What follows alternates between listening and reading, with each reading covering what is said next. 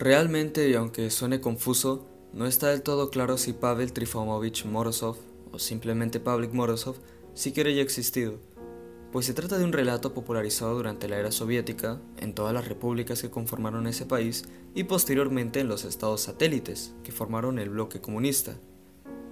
Como seguramente ya te habrás dado cuenta, estamos hablando de propaganda, el enaltecimiento de una figura que para el gobierno comunista representaba un ejemplo a seguir para los ciudadanos pero en especial para los niños.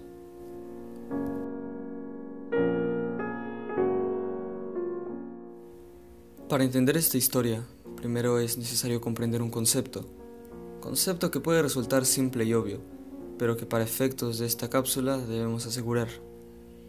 Veamos las cosas de manera instintiva, veámoslas desde el punto de vista más puro y básico de la supervivencia y el comportamiento humano. Dime, ¿Cuál es el grupo social en el que te sentirías siempre con la espalda cubierta, sin importar que estés en un entorno crítico? ¿Con qué grupo de personas tienes la certeza de que jamás recibirás una puñalada ni en el momento más caótico? ¿O quiénes son esos en que confías que no te delatarían aunque hubieses cometido un crimen? Claro, yo sé que habrá excepciones y variaciones si comparamos las respuestas que cada quien me da, pero creo que podemos estar de acuerdo en que estas variaciones serán producto de entornos que no han sido del todo saludables, en mayor o menor medida. Pero incluso ellos, quienes han dado una respuesta distinta, saben qué respuesta debería ser la correcta. La familia. Y no, no me estoy refiriendo a la familia en el sentido tradicional particularmente. Me estoy refiriendo a la familia como institución base, sin importar su estructura.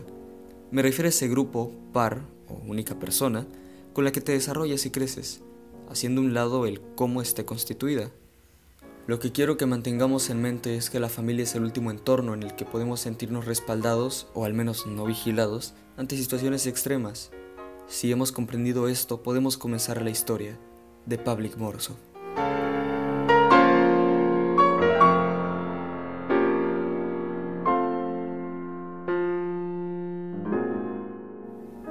Corre el año de 1932 y el autoritario gobierno de la aún joven Unión Soviética proclamó una serie de medidas y nuevas dinámicas para las poblaciones de los campos rurales más desfavorecidos. El hombre en el Kremlin ordenó la creación de koljos, que no eran otra cosa sino tierras agrícolas y ganaderas, las cuales pasarían a manos del Estado y serían trabajadas por todos los campesinos del área.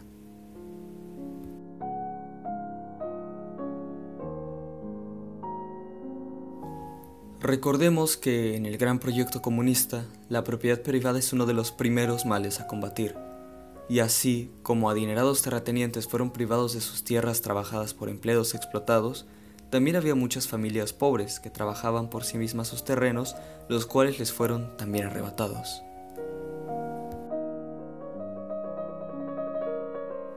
Por si lo anterior fuera poco, también se exigía que estos coljos generaran una cuota de cosecha, la cual sería destinada para su consumo en Moscú y las grandes ciudades, dejando a los campesinos con apenas lo suficiente para poder subsistir. Naturalmente, ante esto descontento, y por ello el Estado soviético desplegó a parte de las Fuerzas Armadas a intimidar y en muchos casos eliminar a quienes no acataran las órdenes, de modo que sirvieran de ejemplo al resto sobre lo que ocurría al desobedecer la voluntad de la revolución.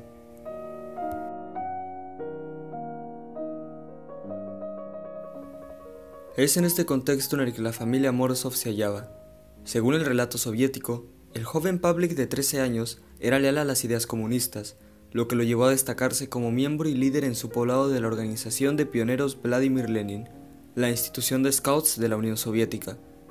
Su padre, Trofim Morozov, se desempeñaba además de como campesino, también como presidente del Consejo del Partido Comunista en el poblado.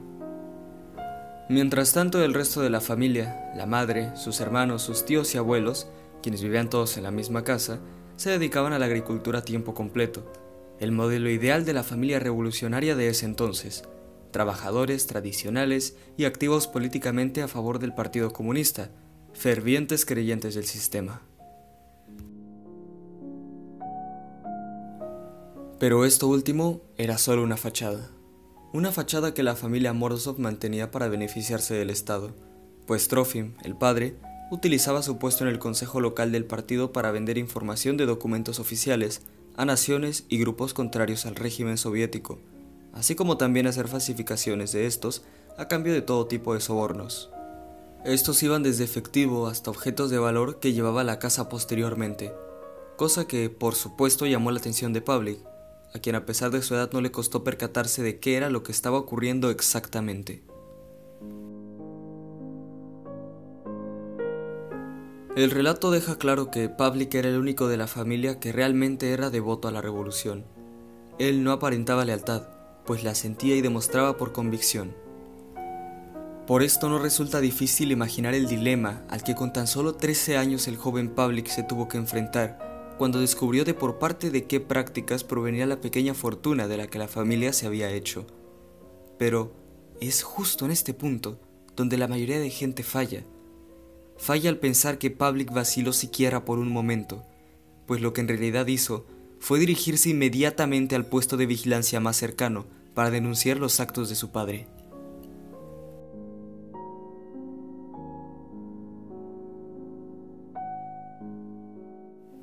El señor Morozov fue detenido, enjuiciado y finalmente sentenciado por traición.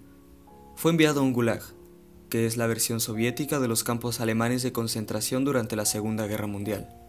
Trofim Morozov, el padre delatado por su hijo Pavlik, murió ejecutado en el gulag no mucho tiempo después.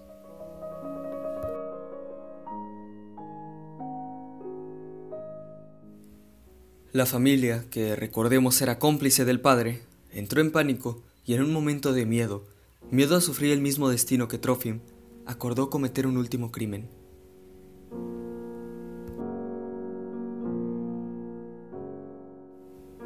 El 3 de septiembre de 1932, Pavlik Morozov fue despiadadamente asesinado por su familia y su cadáver abandonado en un área inhóspita del poblado. Sin embargo, el destino de esta familia estaba ya sellado, pues ni el asesinato de Pavlik lo salvó de la ira del Estado. Al poco tiempo el cuerpo del joven fue encontrado, y las investigaciones señalaron a la familia Morozov como culpable. Por razones no muy claras uno de los tíos no fue sentenciado, pero el resto de la familia fue rápidamente procesada y condenada a muerte.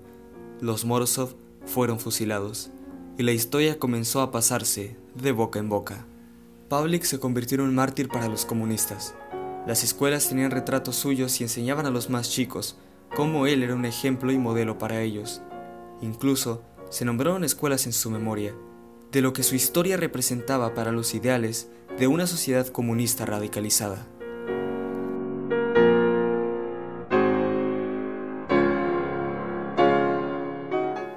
Esa es la historia, el relato, el mito. Es la versión que fue promovida y esparcida por el gobierno de la ya extinta Unión Soviética pero escritores y periodistas posteriores a esta era postularon que lo más probable es que esta historia haya sido manipulada o que directamente no sea más que propaganda de adoctrinamiento para enaltecer una serie de nuevos valores dirigidos a una sociedad que necesitaba de figuras visibles para ponerlos en práctica. Básicamente una tragedia que sirvió de base para crear un mártir del sistema que esperaba de sus ciudadanos una lealtad ciega y absoluta. Personalmente creo con firmeza que es precisamente este el caso, ¿Recuerdan el concepto del que hablamos al inicio? Sobre la familia y el cómo esta es siempre la primera institución de todas? Bien, ahora piensen en cuál podría ser uno de los peores peligros para un gobierno que pretende un control total y absoluto sobre sus gobernados, sino un ambiente en el que se puede diferir y expresar lo que cada quien piensa sin temor a represalias del Estado. El enemigo es la familia, porque siempre y cuando ésta mantenga un valor de unión y confianza único, es un foco de peligro para este tipo de gobiernos.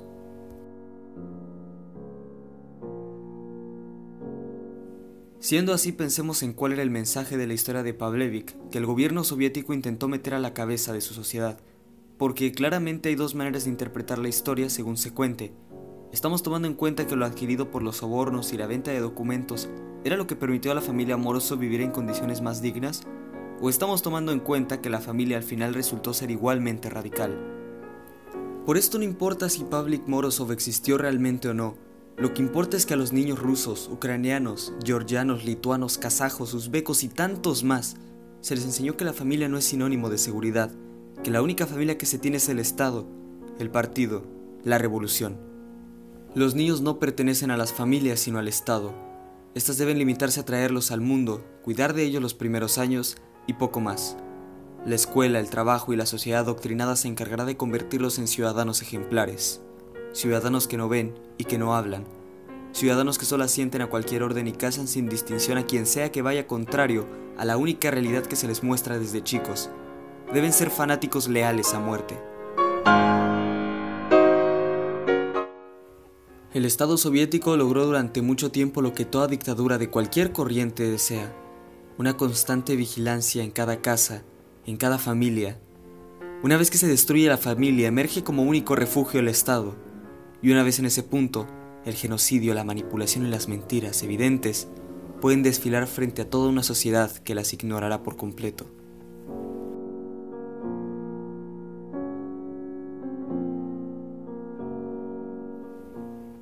Yo confío en que los más ilustrados saben en qué partes del mundo y exactamente en qué países de la actualidad se están dando pasos para acercarse a este tipo de ideas totalitarias. Puede que hablemos a fondo de ello en otra ocasión. Hasta entonces, espero que este viaje les haya resultado interesante. Es increíble y siniestro cómo este tipo de historias tenían tanto impacto en otras épocas, pero tal vez y más increíble es que como ya mencioné, no deberíamos dar por sentado que este tipo de medidas no se estén implementando de maneras más sutiles e imperceptibles para el radar estándar de nuestro entorno actual.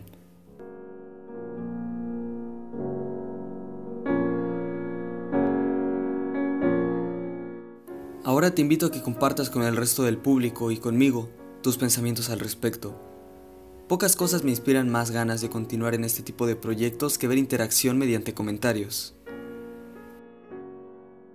Claramente sería un gravísimo error que te vayas sin seguirme en mis redes sociales, Twitter e Instagram. En ambas me encuentras como arroba v-snko. Sin embargo, aclaro que es en Twitter donde estoy infinitamente más activo. Gracias por permitirme acompañarte durante esta historia.